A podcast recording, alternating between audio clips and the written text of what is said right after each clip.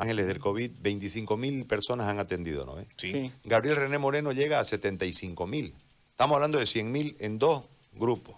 Todo esto fuera del sistema, ¿no? ¿Cuántas habrá atendido de forma directa? Si no me equivoco, el dato del, del- y cuando se va la primera vez el equipo de Flores del Beni, eran 5.600 personas, atenciones, sin contar todo lo telefónico. Entonces estamos hablando de que los grupos en paralelo al gobierno, que no tienen que ver con el Estado, que buscan su esfuerzo propio desde la solidaridad, movidos desde su vocación de ayudar, de servir, de sanar, han hecho una obra gigantesca, Mucho mayor a la que ha hecho el mucho mayor a la que ha hecho el gobernante. Inmensurable quizás. Entonces, creo que eso nos marca una vez más desde el contexto el hecho de que al estar solo el individuo que integra la sociedad por la falta de Estado y que el gobernante no entra en empatía, mucho menos en sensibilidad, la sensibilidad del resto, ciudadanos comunes, que tienen desde su profesión una capacitación para la emergencia, desarrollan, desenvuelven todo el panorama, todo el quehacer afectivo que podamos nosotros sumarle. Eh, ¿A cuántas de las.? Porque es fácil que yo me preocupe. Se enfermó mi papá, yo me preocupé. La empatía, la solidaridad está que yo me preocupe por. No me acuerdo cómo te llamas, digamos. Claro. No, no sé quién sos, pero te ayudé. Que eso en realidad es lo que nosotros debemos ponderar en todo esto. Porque al fin de cuentas el médico que dentro de su horario laboral eh, remunerado cura, es su trabajo. Fuera de su horario laboral cura, ya no es su trabajo, eso es solidario. Su vocación. Eso es vocación. Vos hablabas de las historias. Yo lo tengo al doctor Flores en este momento en la línea porque ha salido una publicación de un diario en el Beni de una historia de estas miles.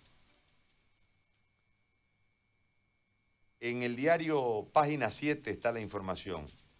Empieza con unas comillas y una respuesta. No cobro, señora, respondió por WhatsApp el doctor Pedro Flores cuando una paciente le pidió atención médica en la ciudad de La Paz. Doctor Flores, le voy a pagar la multa, vuelve a tener comillas, lo que quiere decir que es literal. Le había ofrecido ella, segundos antes. En dos horas, el doctor Flores llegó a su casa con una caja de ibuprofeno, antigripales, ivermectina y otros medicamentos para entregarlos en caso de que fuera necesaria. Y no cobró la consulta. ¿Quién tiene que darte esto? El Estado, el gobierno, El Estado. No te lo da el Estado, no te lo da. lo dan los voluntarios. ¿Cómo lo logran? A través de otros voluntarios que abastecen de remedios. O sea, es una cadena de voluntades ante la, ante la soledad. Doctor Flores, yo lo saludo, le agradezco mucho. Acabamos de eh, hablar con gente que está curando por otro lado, el caso de los ángeles del COVID, que han recibido un reconocimiento. Eh, están los eh, ángeles de, de Jesús, ¿cómo se llaman los otros grupos? Soldados de Jesús. Soldados de Jesús. Hay otro grupo liderado por la doctora del Callispieris. de Callispieri. Este, hay grupos aquí. Hay, tenemos un, siempre me olvido del médico, le pido mil disculpas, que atienden en el séptimo anillo de la Beni, ¿no? Que de 4 a 8 de la tarde atiende COVID para los que puedan ir a verlo, etcétera, etcétera, etcétera. los médicos etcétera. de la Gabriel. Los médicos de la Gabriel, que tienen un montón de consultas, etcétera. Eh, en este marco de historias, nosotros que presagiamos un final eh, no muy lejano, la OMS dice que dos años durará la pandemia, eh, nosotros que aguardamos aquel final donde tengamos los elementos para poder combatir desde nuestras soledades, pero desde el conocimiento de ustedes, los médicos, que tanto nos han instruido en torno al tema del COVID. Eh, usted tiene historias para contar, seguramente muchísimas. En ese marco nosotros queremos referirnos hoy a, a usted y buscar su concurso para que nos cuente. La historia, deben ser muchísimas, entiendo, que le ha conmovido más a usted desde la perspectiva de que desde su solidaridad, la de usted y la de su equipo, han logrado encontrar curas a un montón de personas y han logrado salvarles vidas a un montón de personas y postergarles el luto a un montón de familias. En este marco yo quiero que usted nos cuente una de esas historias, doctor, si es tan amable. Muy buenos días, José Gary. Como siempre es un gusto poder hablar de en tu programa. Un saludo para ti, para todo tu, equipo que viene trabajando toda esta pandemia, tratando de ayudar a la gente. No, nosotros eh, actualmente nos encontramos en Santa Rosa y Puma y historias hay varias, muchísimas. Sería muy injusto ver solo una historia, pero las más notables en este sentido son del capitán Francisco Arias en Trinidad, después de la paciente Karim Iriarte, que son pacientes que, que tenían enfermedad de base, tenían diabetes, hipertensión, que tenía, en el caso del capitán Francisco que tenía artritis reumatoidea, tenía otro tipo de afecciones porque es una, una enfermedad que la viene trayendo hace mucho tiempo. Y bueno, nosotros llegamos, lo diagnosticamos a él. Inicialmente, primero Karina fue nuestra primera paciente complicada, Karina Iriarte. Eh, llegamos, nuestra idea era trabajar estadio 1, estadio 2. Ella la vimos en un estadio 2, eh, no consumió bien sus medicamentos oportunamente, por lo cual le dijimos que se tenía que internar porque tenía seguro que era la Caja Nacional. La mandamos al seguro pensando que tenía toda la asistencia requerida ya cuando la vimos en el seguro, la emergencia estaba colapsada de la Caja Nacional de Salud y los pacientes llegaban muy complicados y fallecían y Karine Iriarte estaba justo al medio de dos pacientes muy complicados, se estresó más, entonces yo como pensé que trasladándola a ella íbamos a hacer un mejor servicio, cuando llegamos a, valorarla a la una de la mañana, aproximadamente porque los amigos decían, por favor, no la dejen, no la dejen. Pero decía, está coberturada, está con seguro. Pero fuimos a verla y lastimosamente vimos la realidad que estaba en ese momento Trinidad y sobre todo la caja que es la que más aglutina a la gente. Llegamos y nos dimos cuenta que estaban realmente complicados. Justo falleció un paciente de la mano derecha y él se puso mal y el de la cama izquierda tratamos de recuperarlo, de rehabilitarlo rápidamente, no se pudo, falleció el de la izquierda y ella se puso peor. ¿no? Entonces yo me comprometí con ella, es una historia muy bonita, se le dije, mira, vos ayudame respirando y satura, ponle pilas a esto, satura, aumenta tu saturación, por lo menos que llegue a 86 y yo te llevo acá que como oxígeno. Pasaron 24 horas, ella comenzó a saturar mucho mejor con todo el esquema que el implantado, y vuelvo a recordar por el equipo de Santa Cruz, porque yo no trabajo solo. Es decir, yo no soy el dueño de la verdad, sino son los médicos que están en la en la trinchera, José Luis Valverde, Víctor Hugo Vargas, Reinerio Vargas, todos los profesionales de Santa Cruz que en la mañana, el doctor Carlos de Villegas, de La Paz, eh, todos los doctores que uno llama y dice, mucha necesito que me des una mano porque ahora, ¿qué pasa a hacerte interno? Le digo, ¿qué pasa a hacerte interno? Y puteame lo que quieras, dime, y obedezco, ¿no? Entonces, lo llevamos, oxígeno, y cinco días y salió del cuadro no salió del cuadro, ahora la ves reír, jugar, este ahí su testimonio de vida que ha hecho y mucha es la mayor alegría de verla sonreír, de verla con vida, con verla con su familia, ¿no? El mismo ambiente, todo, fue una historia. De don Francisco Arias, un legado que tiene Trinidad, es un fundador de lo que viene a ser la aeronáutica civil en Trinidad, trabaja con todos los pilotos, es una persona muy bondadosa, ganadería en todo lado. Llegamos y se estaba complicando, comenzamos a rescatarlo. Lastimosamente fallece su esposa. A su esposa le habían dado dióxido de cloro. Se complicó y, falleció.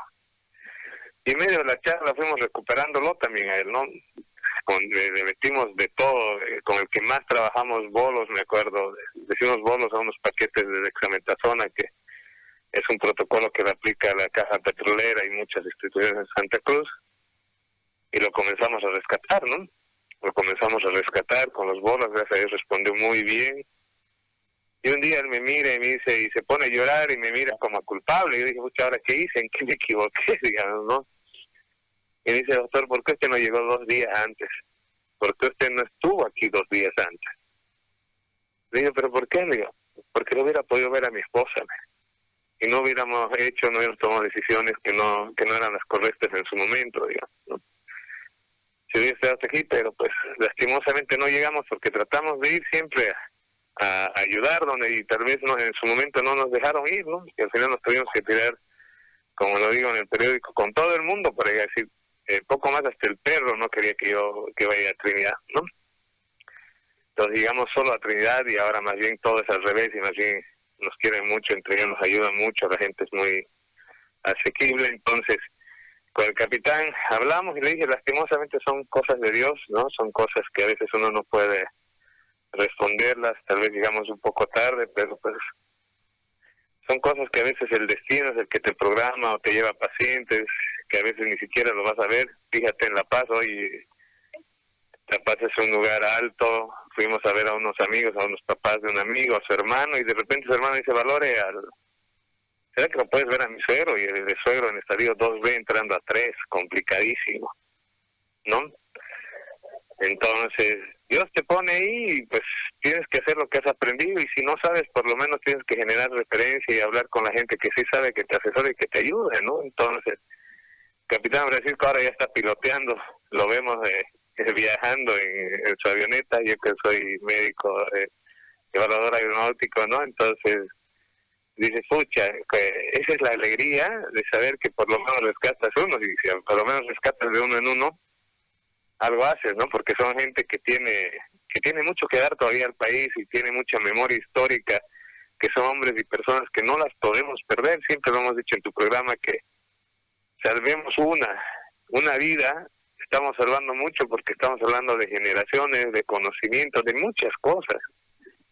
Entonces son los dos y historias hay varias, ¿no? tuviera hasta en el equipo los que han caído en algún momento, han tenido que salir, eh, y más bien han recuperado, gente que se han respetado en el, en el equipo grande de Trinidad.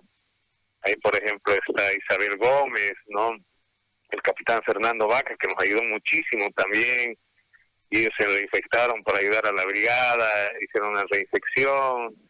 Y pues todo, una historia, historias hay varias, José Gary, pero la historia hoy para nosotros es seguir salvando vidas, seguir ayudando a la gente, es decir, porque definitivamente la sociedad organizada es la que está salvando gente, porque sale de su trabajo, sale de la comodidad. A mí dime, José Gary, veo una tele al pasar, digamos, cuando entro a una casa y ves a un niño con juguete nuevo, porque no puedo ver tele, la vida que tenemos aquí, por ejemplo, en Santa Rosa, el doctor Fernando Balcázar, se despierta al hospital, del hospital a dormir, y esa es la vida que tiene la mayoría de todo el personal de salud y los médicos que está poniendo el 100% de sus ansias y de sus ganas para apoyar a, esa gente que no tiene cobertura, que no tiene cosas que lastimosamente es un problema mundial y también es un problema nacional, ¿no? Es decir, los sistemas de salud no estaban preparados para el COVID y mucho menos nuestro sistema de salud estaba preparado para cualquier tipo de epidemia, pero son los grandes profesionales, están Los Ángeles, están los diferentes doctores, mira, de Brasil, hay el doctor eh, Simón, Carlos Simón, el doctor Peralta de, España, y todos los médicos que por teléfono, pues, miren lo que la Gabriela ha hecho, ¿no? Es eh, hoy día me mandan un mensaje y dice, ¿y cómo anda La Paz? ¿Dónde está su, su centro de referencia, contrarreferencia? Porque nos tienen saturados ahorita la, la telemedicina. Y Santa Cruz ahorita está dando el espaldarazo a La Paz, ¿no? Entonces, fíjate que el profesional ha cruzado fronteras, pero con el único objetivo de salvar una vida boliviana, ¿no? Muy bien. Doctor, yo le mando un abrazo, lo dejo trabajar porque el tiempo que usted consume con nosotros es tiempo que le quitamos a los pacientes. ¿Dónde se encuentra, me dijo?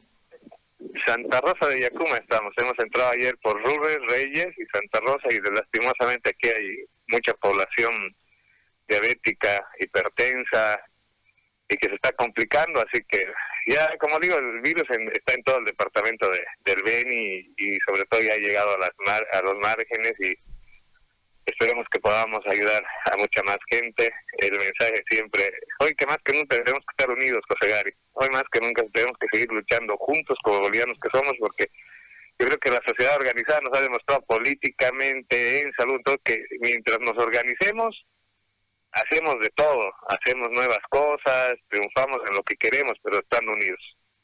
Así es. Doctor, un abrazo. Un gran abrazo, José Gary. Gracias, muy amable. El doctor Flores de nuevo en el Beni. Money.com.bo